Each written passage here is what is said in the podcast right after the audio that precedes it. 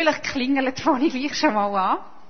Wir sind ja in der, in der Reihe über die Gemeinschaft. Wir haben heute den dritten Teil von vier. Der heißt Gemeinschaft sein. Wie funktioniert eigentlich geistliche Gemeinschaft? Ich werde ganz kurz einen Rückblick machen auf die ersten zwei Mal, dass wir uns das wieder in Erinnerung rufen oder auch für die, die gar nicht da sind. Das erste Mal hat der Boris geredet darüber, über die Gemeinschaft wo Gott geschaffen hat. Gott hat Gemeinschaft geschaffen für einen Menschen. Das war seine Idee, das war sein Plan, dass die Menschen in Gemeinschaft leben sollen. In Gemeinschaft mit ihm, mit Gott, aber auch in Gemeinschaft mit anderen Menschen. Und ähm, er hat auch geredet darüber, dass es viele Hindernisse gibt, wie zum Beispiel Unehrlichkeit oder so, wo immer wieder die Gemeinschaft stören oder unmöglich machen oder ja, irgendwie einfach verhindern. Er hat äh, darüber erzählt, dass wir uns in einem kulturellen Belohnungssystem, das Wort habe ich, habe ich mir ähm, müssen merken, weil ich so ein gutes Wort finde, ein kulturelles Belohnungssystem befinden. Also ähm, Wer, man ist nur jemand, man ist nur etwas wert, wenn man erfolgreich ist oder wenn man besonders viel Geld hat oder wenn man besonders schön ist oder besonders gut ist im Sport oder was auch immer für Sachen zählen. Das ist so ein Belohnungssystem, wo wir alle drin sind. Und Gott begegnet uns in dem innen mit seiner ganzen Liebe. Und er sagt, hey, ich hole dich dort ab, wo du bist und dort so wie du bist. Eine tragfähige Gemeinschaft ist nur möglich, wenn Gott und Jesus im Zentrum stehen. Dann das zweite, ähm, die, der zweite Input, den wir gehört haben, ist über Gemeinschaft Leben vom Roger. Er hat über, über Beziehungsprozess ähm, geredet, was wichtig ist im Beziehungsprozess. Berufung zu finden, meine eigene Rolle in dieser Welt, in dieser Gemeinschaft, vielleicht in meiner Familie oder wo auch immer. Seine Familie ist dann da aufgezählt worden. Ich hoffe, deine Söhne haben das gut überlebt. Die sind sich das gewöhnt, sehr wahrscheinlich. Also, ah ja, der Vorrat. genau, da sieht man schon einiges. Wurzeln zu bilden, auch Urvertrauen zu bilden. Und das Bild, das habe ich, das habe ich irgendwie mega krass gefunden. Ich habe das gar noch nicht gesagt, das habe ich irgendwie mega krass gefunden. Er hat nämlich gesagt, ich sei schuld. Ich sei schuld dass Gemeinschaft nicht perfekt ist, dass die nicht funktioniert. Er hat auch gesagt, dass du geschoben bist und du und du und er selber sehr wahrscheinlich auch. Dass es an uns Menschen liegt, dass die Gemeinschaft, wo wir drin leben, nie wird können perfekt sein, weil wir nicht perfekt sind. Und das ist aber, glaube ich, gar nicht so wahnsinnig schlimm. Weil wir uns die Frage können stellen, was für eine Erwartung habe ich an die Gemeinschaft, wo ich drin bin. Das ist mega wichtig. Was habe ich da für Löcher in meinem Leben, in meiner Seele, in, meinem, in, in meinen Bedürfnissen, wo ich eigentlich meine Gemeinschaft können wir die füllen? Und wir sind aufgefordert dazu, mit diesen Löchern, dass wir mit denen zu Gott gehen, zu Jesus gehen, vielleicht in die Seelsorge gehen oder weiss ich woher, ähm, und, und die wirklich ernsthaft anschauen und nicht falsche Erwartungen stellen an eine Gemeinschaft, die die gar nie wird können erfüllen. Ich habe eine Freundin, die hat mit mir zusammen geschafft. Ähm, ich tu mit ihr viel so ein bisschen diskutieren über äh, äh, so gesellschaftliche Themen und so. Sie ist ziemlich aktive SPlerin und äh, Ja, und das beschäftigt sie aber sehr, so, so soziale Themen und so. Und sie sagt, sie, sie macht sich viel Gedanken darüber, warum das, das nicht funktioniert. Äh, dass Gemeinschaft, Gesellschaft nicht funktioniert, dass eben für alle geschaut ist. Oder dass man füreinander schaut. Und ich habe dann eben so gesagt, weisst, mit dieser Gemeinde, wo ich bin, ich erlebe das eigentlich so. Ich muss wirklich sagen, in diesen Momenten, wo ich die Gemeinschaft gebraucht habe, sind so viele Leute für mich da gewesen und so. Sie sagten, ja, aber das müsste ja eigentlich auch möglich sein, außerhalb von so einer religiösen Gruppe. Das müsste doch einfach möglich sein, dass wir Menschen so zusammen leben könnten Aber ich glaube ganz fest, es ist nicht möglich. Es ist nicht möglich, wenn Gott nicht die Grundlage ist von dieser Gemeinschaft. Gemeinschaft ist eine Art wie ein Vorgeschmack auf den Himmel. Und darum glaube ich, dass das ohne Gott nicht möglich ist. Und ich gedacht, dass wir heute uns mit ein paar praktischen Tipps auseinandersetzen, wie Gemeinschaft kann funktionieren Wir haben ja von Boris schon gehört, Gemeinschaft ist geschaffen für die Menschen. Die Menschen sind geschaffen für Gemeinschaft. Er hat eine Ordnung geschaffen, wo den Menschen zu gut kommen und wo das Leben ermöglicht und sein Reich aufrichten. Und ich möchte bei einem Stichwort einhängen, das der Roger schon angesprochen hat, nämlich die Berufung. Berufung von uns selber. Im Epheser 4,1 schrieb der Paulus, ich ermahne euch nun, ich, der Gefangene im Herrn, also der ist im Gefängnis gehockt, wandelt würdig der Berufung, mit der ihr berufen worden seid.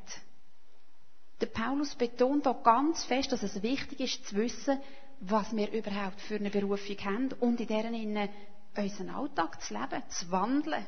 Klingt ein bisschen poetisch, aber unseren Alltag drin zu gestalten in unserer Berufung. Jesus hat mich berufen, mit ihm zusammen sein Reich zu bauen auf dieser Erde.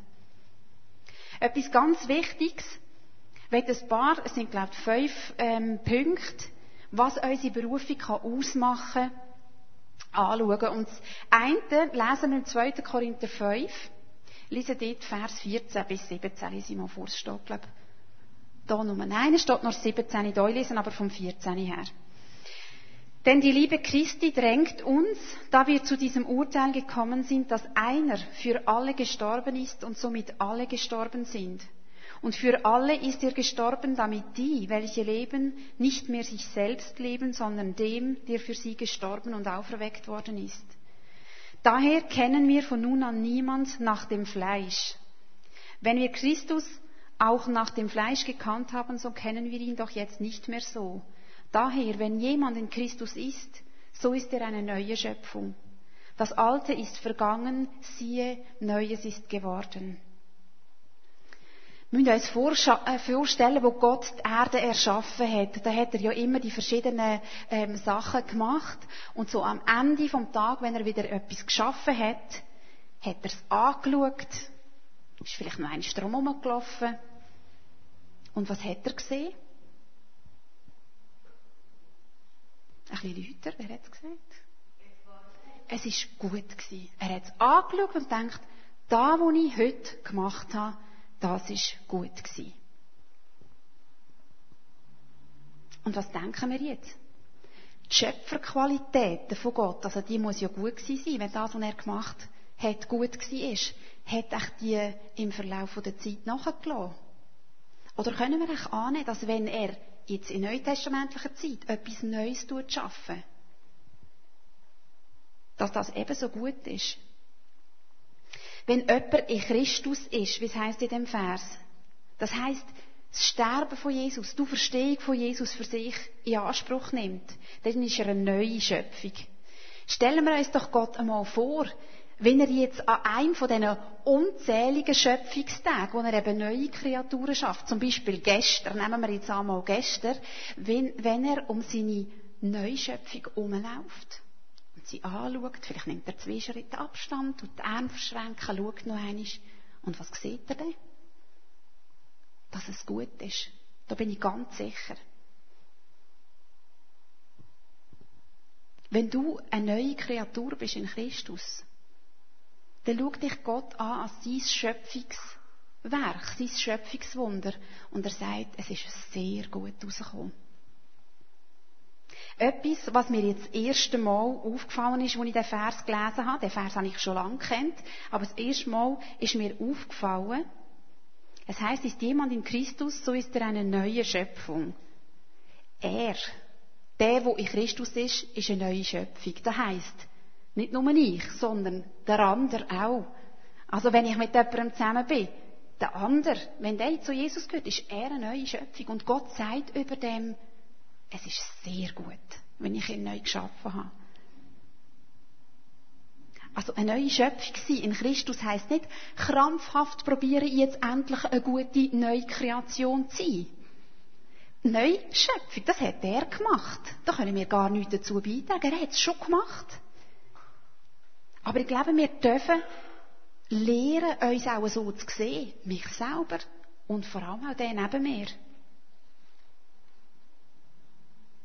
Ich mag mich erinnern, wo wir geheiratet haben, ähm, haben wir äh, uns da müssen irgendwie anmelden auf dem Standesamt. Ich weiß gar nicht mehr genau, wie es gelaufen ist. Auf jeden Fall ist, sind wir dort gefragt worden, was für einen Namen, also wie wir das mit dem Namen wollen, handeln. Ob wir wollen den gleichen Namen haben, wenn ja, wählen, oder nicht den gleichen und wie auch immer. Auf jeden Fall, wir haben, oder ich habe mich entschieden, dass ich den Namen von meinem Mann annehmen will.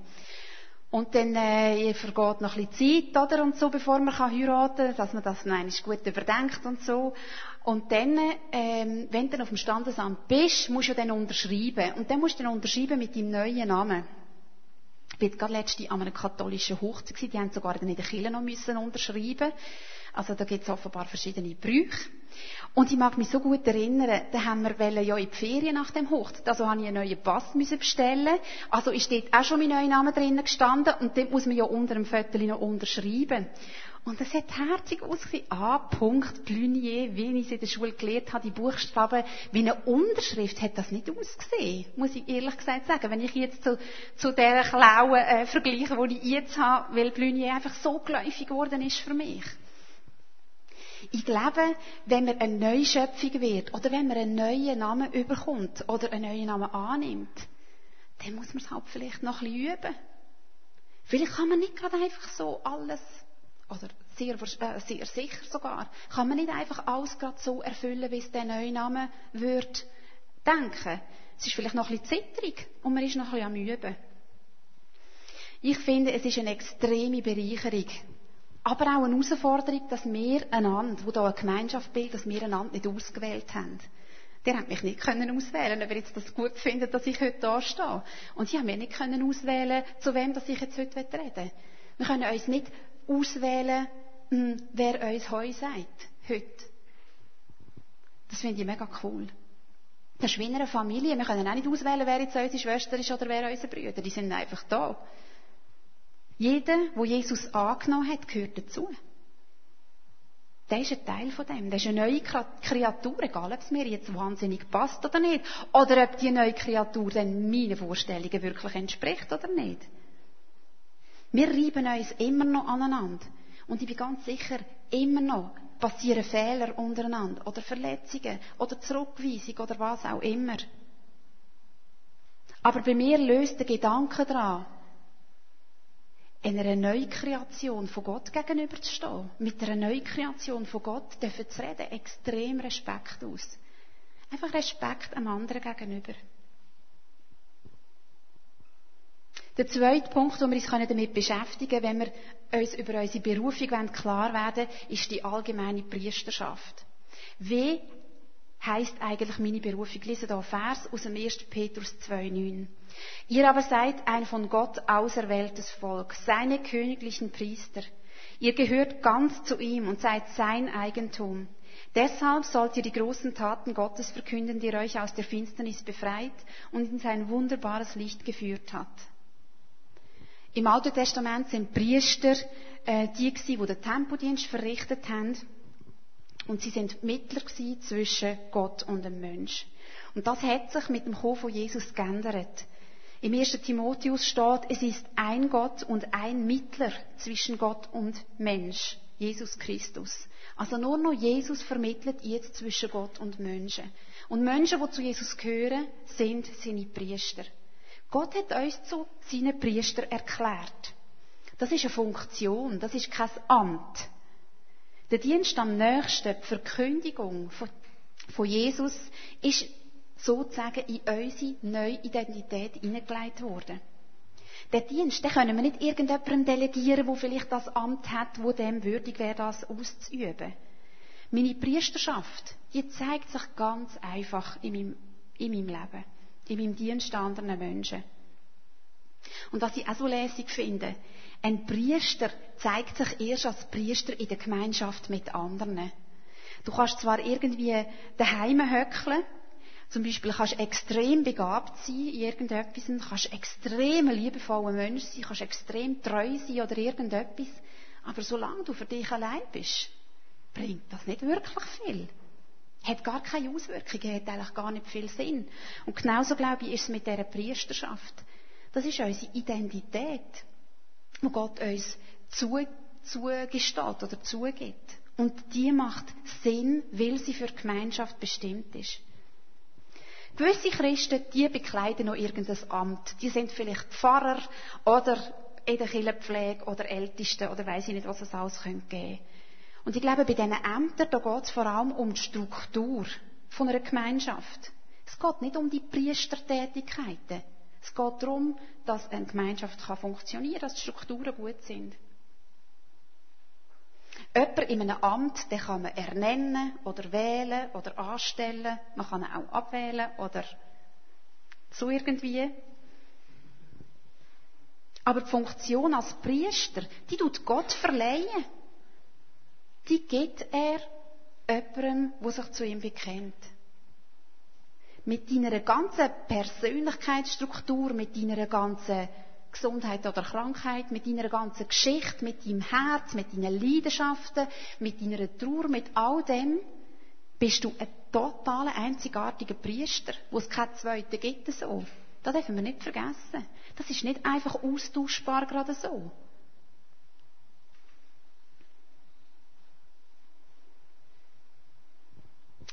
Weiter lesen wir auch im Epheser 4, und hat den Menschen Gaben gegeben. Sie steht vor Jesus dreht und hat den Menschen Gaben gegeben. Und er hat die einen als Apostel gegeben und andere als Propheten, andere als Evangelisten, andere als Hirten oder Lehrer zur Ausrüstung der Heiligen für das Werk des Dienstes, für die Erbauung des Leibes Christi, bis wir alle hingelangen zur Einheit des Glaubens und der Erkenntnis des Sohnes Gottes zur vollen Mannesreife, zum Maß der vollen Reife Christi.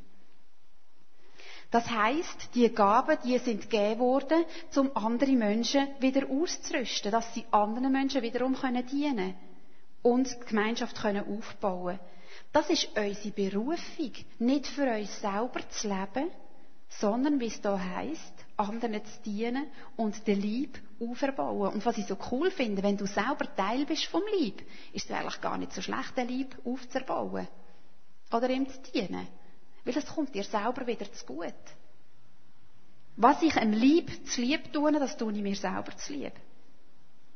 Wenn ich für Frieden oder Gerechtigkeit oder so Sachen in einer Gemeinschaft besorgt bin, wenn ich dafür einstehe, dann kommt mir das selber zu gut.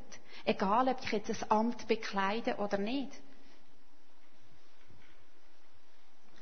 Der Paulus schreibt dort auch noch im Vers 2, mit aller Demut und Sanftmut, mit Langmut einander in Liebe ertragend. Demut, Sanftmut, Langmut, das sind schöne Wörter, wenn es um Gemeinschaft geht, oder? Für mich heißt das, meine Berufung, wenn ich sie denn gefunden habe, die steht nicht einfach über allem und jedem. Nach mir die Sintflut, ich habe jetzt meine Berufung gefunden, da durch geht's und fertig. Mit Demut, Sanftmut und Langmut. Und was ich auch so unglaublich lustig gefunden habe, einander in Liebe ertragend. Oder wie wenn es so klar wäre, wir mögen uns gerade so knapp ertragen. Das heißt nicht, liebt euch mit vollem Herzen, sondern ertraget euch wenigstens einfach in der Liebe. Ich glaube, der Paulus hat schon gewusst, von was er redet. Und dann das Letzte noch zu der Berufung.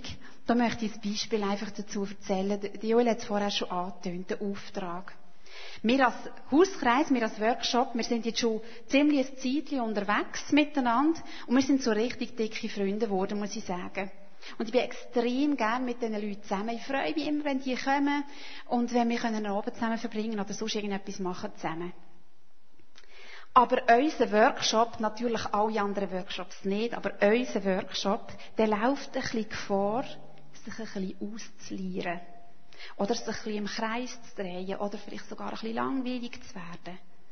Obwohl wir wirklich echt tiefe Zeiten haben miteinander. Wir beten füreinander. Wir lassen uns wirklich Anteil haben an unserem Leben, an unseren Sorgen und Freuden. Wir schauen füreinander. Und ich möchte das wirklich auf keinen Fall missen. Aber immer wieder merke ich ein bisschen, dass die Bestimmung von einer Gemeinschaft, die kann keinen Selbstzweck haben. Das fängt an lieren irgendwie.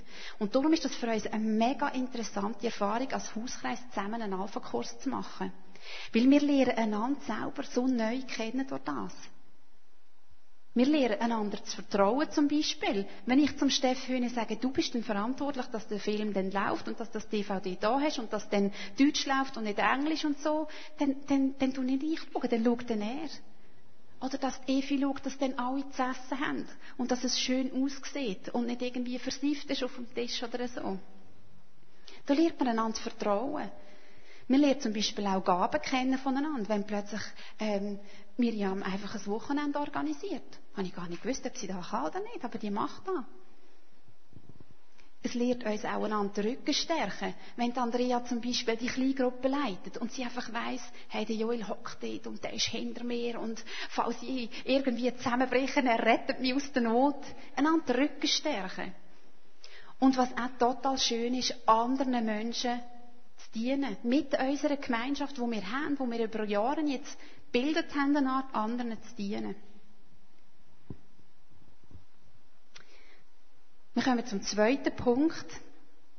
Die Einheit bewahren. Es heißt auch dort im Epheser 4, lesen Verse 3 bis 6.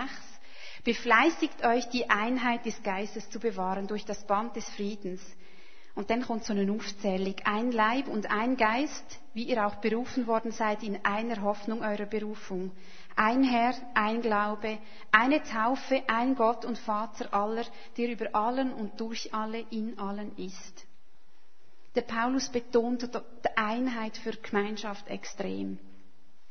Und das heißt so gut, das finde ich auch so schön, es heißt, bewahrt die Einheit. Das heißt nicht, hey, produziert sie. Ihr müsst schauen, dass ihr sie einen überkommt, sondern bewahren. Warum? Weil er sie schenkt. Weil Gottes Geist die Einheit schenkt. Und wir dürfen sie nehmen und sollen sie bewahren. Wir müssen sie nicht selber produzieren. Und dann kommt eben die Aufzählung. Zum Beispiel äh, schreibt er da als erstes ein Lieb. Wir sollen ein Lieb sein. Was heißt das für uns? Das heißt zum Beispiel, dass wir nicht überheblich reden über andere Gemeinden hier in Aarau. Über die liberale IMK oder die traditionelle äh, FWG oder die charismatische FCG oder weiss ich nicht, was es alles für Gemeinden gibt hier in Aarau. Wir haben etwas ganz Lustiges erlebt wo wir äh, ein halbes Jahr in Finnland gsi sind.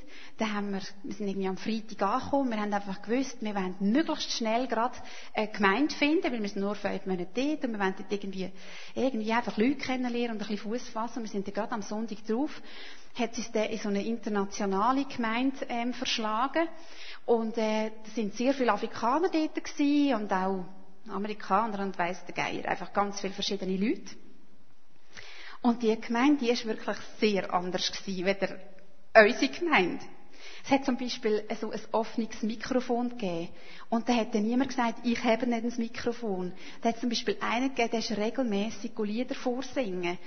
Er war so ein ganz kleiner und der hat ganz eine hohe Stimme gehabt und der hat, der hat dann einfach, also, ich weiss nicht, Joel, sieben Strafen, acht Strafen vorgesungen und einfach das offene Mikrofon oder wenn, einfach, ja, da hat man einfach können reden, was man wollte. Oder zum Beispiel, wir haben ein bisschen despektierlich denen einen Namen gegeben.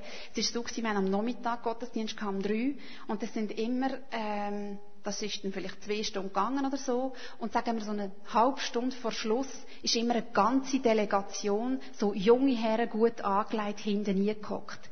Wir haben immer gedacht, wo kommen die her? Wieso kommen die immer zu spät und so? Bis wir gecheckt haben, nach dem Gottesdienst hat so einen netten Bäcker aus der Nachbarschaft. Der hat immer all seine Küche und seine Brot und all die Sachen, die er nicht verkauft hat oder so, hat er irgendwie der Gemeinde geschenkt, dass die nachher haben können. Und wir haben eben diesen Typen dann mit der Zeit nur Kuchenfresser gesagt, weil das ist einfach, das ist einfach so anders gewesen, wenn dass ich mir das vorstellen könnte. Das wäre mir so peinlich.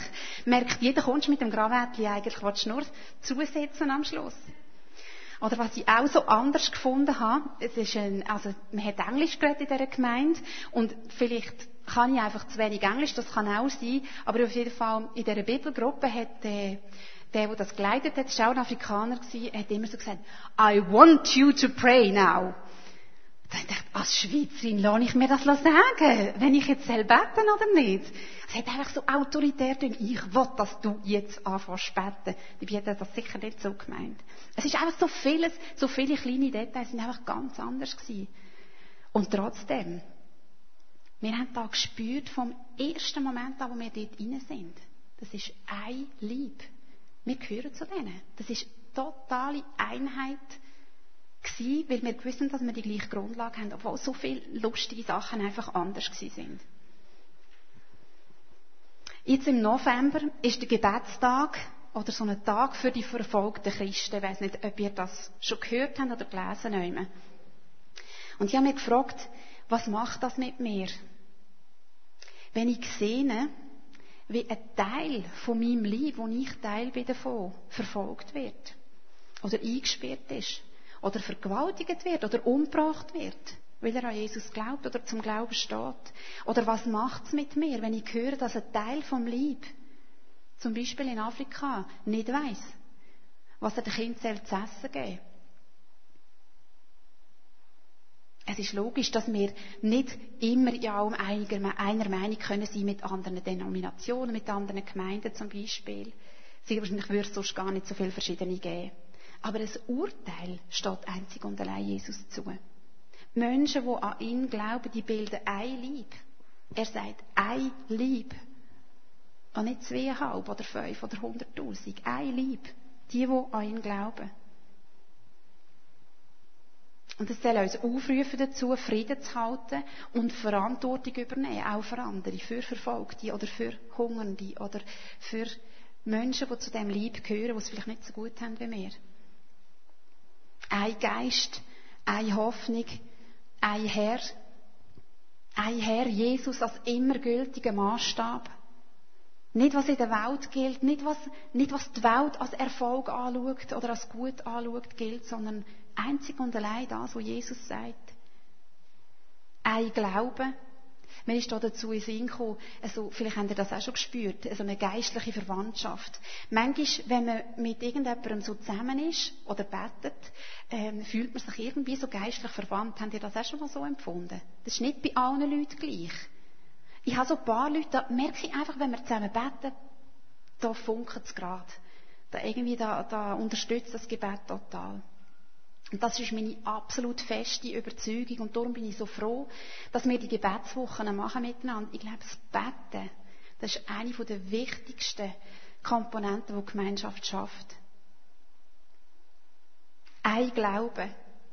Ich habe es zum Beispiel auch schon erlebt, ähm, dass man füreinander glauben kann. Wenn man weiß, man hat den gleichen Glauben und jemand sagt, hey, ich kann nicht mehr, ich kann nicht mehr glauben, ich, ich sterbe vor, vor Zweifel. Ich, ich weiß gar nicht mehr, ob es Gott gibt. Dass man sagt, hey, ich glaube aber jetzt für dich. Weil wir haben den gleichen Glauben. Füreinander einstehen darin. Ein Taufe, ein Gott, ein Vater. Das sind alles Faktoren, die zur Einheit im Frieden beitragen. Wenn die Faktoren in Mehrzahl vorkommen oder wenn sie irgendwie gespalten sind oder so, dann kann das Unfrieden produzieren. Und zum Schluss noch der dritte Punkt. Ich habe da einfach etwas ganz Altes müssen ausgraben. Und sehr wahrscheinlich kennen das ganz, ähm, ganz viele von euch. Etwas, was eine zwischenmenschliche Gemeinschaft, aber auch eine gemeindliche Gemeinschaft kann sehr gut beeinflussen. Nämlich die Sprachen der Liebe. Das habt ihr sicher auch schon mal gehört. Es gibt so Bücher, äh, es ist total spannend. Das sind so verschiedene, verschiedene, äh, also ist irgendein psychologisches Modell, verschiedene Arten, was wir als Liebe empfinden oder wie wir Liebe ausdrücken. Das erste Lob und Anerkennung. Ich kann mir vorstellen, wenn ein Chef zum Beispiel einen Angestellten hat, wo so funktioniert, dass Lob und Anerkennung für ihn ein, ein Liebesausdruck ist, dann ist er gut daran, wenn er ihn viel lobt und ihm viel Anerkennung gibt. Weil der wird noch motivierter arbeiten, der wird voll hinter dem Geschäft stehen und so. Wir haben das erlebt bei uns in der Schule, das war genau das Umgekehrte. Wir haben einen neuen Schulleiter bekommen und äh, das hat ihn gar nicht interessiert, irgendwie motivierte Mitarbeiter zu haben oder so. Er hat gesagt, ich grande Chef. Und äh, ich habe ich ha mal zu ihm gesagt, ich habe mir das Herz gefasst, habe mal zu ihm gesagt, hey, weisst, wenn du uns ein bisschen würdest probieren mitnehmen, du könntest alles haben von uns. Er hat gesagt, ja, es ist schön, dass du das so siehst, aber das brauche ich nicht. Aber er ist dann wieder gegangen nach zwei Jahren, es hat gar nicht funktioniert. Andere funktionieren eher mit Zweisamkeit, Zeit nur für dich. Ich glaube, das ist ziemlich ein frauliches Ding. Nein, das behaupte ich jetzt einfach, weiß ich gar nicht. Aber so Aufmerksamkeit haben, ohne auf die Uhr zu schauen, ohne Zeitung zu lesen nebendran, ohne noch schnell ein Telefon erledigen und ohne noch ein SMS nebendran schreiben. Und ohne Kind, die reinreden oder ohne irgendetwas. Nur Zeit für mich. Oder dann gibt es die Menschen, die dauernd so kleine Kärtchen schreiben oder Päckchen machen oder immer ist wieder etwas im Briefkasten oder in den Taschen oder irgendwo klebt ein Zettel. Äh, ich liebe dich und weiss ich nicht, was für Sachen. Geschenke, die von Herzen kommen. Dann etwas Vierten ist das Helfen und die Hilfsbereitschaft. Und jemand, der ganz extrem so funktioniert, ist mein Vater. Ich habe mir so überlegt, ich muss ihn einmal fragen, aber ich habe mir so überlegt, ob ich je von ihm gehört habe, das Wort, ich habe dich gern. Von Mami schon, das weiß ich. Ich möchte mich nicht erinnern, ich will nicht behaupten, dass er es nie gesagt hat, aber ich mag mich nicht daran erinnern. Aber ich habe nicht einisch, eine Sekunde daran zweifelt, dass er mich gern hat. Warum? Weil der hat mir in jeder Situation, in jeder Lage, in jeder Art von Problem hat er mir seine Hilfe angeboten nach all seinen Möglichkeiten, die er hatte. Und das Letzte ist noch Berührung und Zärtlichkeit. Da haben der Joel und ich, wir sind jetzt zehn Jahre geheiratet im Sommer, da haben wir zum Beispiel gemerkt, dass wir sehr verschieden reagieren. Äh, der Joel ist so sehr körperbetont. Wenn er heimkommt vom Arbeiten, ist eigentlich das Schönste, man hebt sich einmal inniglich. Wenn ich heimkomme, will ich zuerst einmal meine Ruhe. Ich will mal die Schuhe und die Jacken abziehen und einfach mal etwas trinken, aber doch nicht heben. Aber so funktioniert man einfach verschieden. Und ich glaube ganz fest, auch unter uns Frauen oder unter euch Männern ist zum Beispiel Berührung und Zärtlichkeit etwas ganz Wichtiges. Auch, auch für Leute zum Beispiel, die keinen Partner haben. Ich glaube nicht, dass das kann ersetzen kann. Aber trotzdem tut es einfach so gut. Eine Umarmung oder irgendetwas.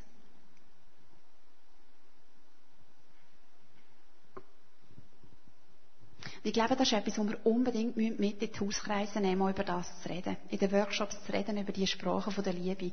Vielleicht schaut ihr hier auf und ihr wisst genau, wie ihr funktioniert. Vielleicht schaut ihr auf, versteht nur Bahnhof, aber ihr wisst genau, wie euer Ehepartner funktioniert. Das kann auch sein. Mir ist so fest aufgegangen. Das Wichtigste für mich, da habe ich hier unten noch hergeschrieben, ist grosszügig sein in all diesen Sachen. Jesus ist nie knauserig zu den Menschen. Er hat jedem gegeben, was er, um was das er beten hat. Und Gott verspricht das in seinem Wort. Betet und ihr werdet überkommen. Und suchen, ihr werdet finden. Ich muss da noch kurz ein Beispiel erzählen, ähm, wo wir heimgefahren sind von der Ferien, von der Gemeindeferien, wo ich sehr viel Gemeinschaft, sehr viel Liebe, sehr viel Großzügigkeit gesehen und erlebt habe. Voll von dem sind wir heimgefahren und ähm, wir haben dann uns entschieden, irgendwo im Heidiland oder weiss nicht mehr wo, äh, noch äh, eine Pause zu machen. Unsere Kinder haben nicht mehr im Auto hocken und so. Und ich, weil der Kleine schon lang gequengelt hat, habe ich mich, äh, bin ich hintergeklettert und zwischen den Sitzchen gehockt und probiert Geschichten zu erzählen, Theater spielen, Lieder singen, alles, was mir in den Sinn ist. Auf jeden Fall haben wir entschieden anzuhalten. Und ähm, es hat natürlich Kindersicherung drin bei beiden Türen. Der Joel hat irgendwie die Kinder rausgenommen. Ich habe aber noch die Schuhe vorne gehabt. Und es war überall alles voll gewesen und Schlafsäcke und Spielzeug und Bücher und Kassetten. Und irgendwie habe ich irgendwie müssen dort führen, meine Schuhe holen. Bin also irgendwie wieder dazwischen geklettert und merke schon, die Parkplätze sind so eng. Ich hoffe, dass ich überhaupt da rauskomme und so. Klettere auf den Sitz auf, probiere meine Schuhe rauszuangeln, tue die Türen auf und putsche ans andere Auto her mit den Türen. Ich dachte, oh Scheiße, jetzt muss ich, oh, so darf ich nicht reden. Schlecht gelaufen, ich muss schauen, ob es einen, ob es einen Hick gegeben hat. Und in dem Moment steigt aus dem Auto eine Frau raus. Ich habe nicht gesehen, dass in dem Auto jemand war, aber die steigt raus, eine ältere Dame, kommt um das Auto herum und sagt mir alle Schande. So blöd können wir ja nicht sein, auf dieser Seite aussteigen, die so eng sind und so. Und einfach, und ich, hä? Ich, ich, gar nicht, ich habe nicht einmal Luft holen. Die, äh, hat gesagt, wir machen gerade, wir machen, ich kann es gerade mit meinem Mann regeln. Und ist gerade wieder davon gelaufen. Dachte, ja gut, vielleicht lässt mich der zu Wort kommen, keine Ahnung. Auf jeden Fall ist der gekommen, Und dann habe ich gesagt, sie, es tut mir leid, ich bin mit der Tür an Ah, der hat sie mir noch gesagt, hätte sie jetzt, hätte sie jetzt gemacht, wenn niemand im Auto gekocht hat, hätte sie dann ein Zettel unter der Scheibenwischer da und so. Und, und dann ist er wieder von der Mann gekommen. Ich gesagt, es tut mir leid, ich sei da hergeputscht, er soll doch schauen, ob etwas passiert sei. Weil ich bin, ehrlich gesagt, ich habe nichts gesehen, aber ich bin erstaunt gewesen, dass ich nichts gesehen habe, weil die Tür ist recht geklopft. Und der Mann ist gekommen und hat da alles feinsäuberlich abgesucht und hat die Tür nochmal aufgetan, um zu schauen, wo denn genau und so. Ich sagte, nein, das ist nichts, das ist nichts, das ist schon gut und so und ist dann gegangen. Ich habe einfach gemerkt, habe ich Gemeinschaft gehabt mit diesen Leuten? Nicht wirklich. Grosszügigkeit, keine Spur. Und ich glaube ganz fest, Grosszügigkeit ist in einer Gemeinschaft extrem wichtig. Mit vollen Händen geben, mit vollem Herz da sein, mit vollen Gedanken bei den Leuten sein. Das ist etwas vom Schönsten, was es gibt. Und es hilft, glaube ich, dass eine Gemeinschaft funktionieren kann. Nicht nur jetzt in diesen Sprachen der Liebe, sondern auch im Vergehen, im Akzeptieren von anderen, anderen Ansichten oder anderen Verhaltensweisen grosszügig zu sein. Ich denke zum Schluss, formuliere ich einfach ein paar Fragen, die wir jetzt einfach in aller Stille jeder für sich durchlesen und durchdenken. Als erste Frage, kenne ich meine Berufung? Kenne ich meine Berufung als neue Kreatur und als Priester? Kenne ich meine Gaben? Kenne ich meinen Auftrag? Zweite Frage, wo fehlt es noch an Einheit und an Frieden? Wo muss noch Einheit und Frieden reinkommen in meinem Leben? in Beziehungen, wo ich stehe, in Gemeinschaften, wo ich drinnen bin. Und das Letzte, kenne ich meine Sprache von der Liebe und kenne ich vielleicht die Sprache von der Liebe von diesen Menschen um mich herum. Nehmen wir uns doch einen Moment Zeit, darüber nachzudenken.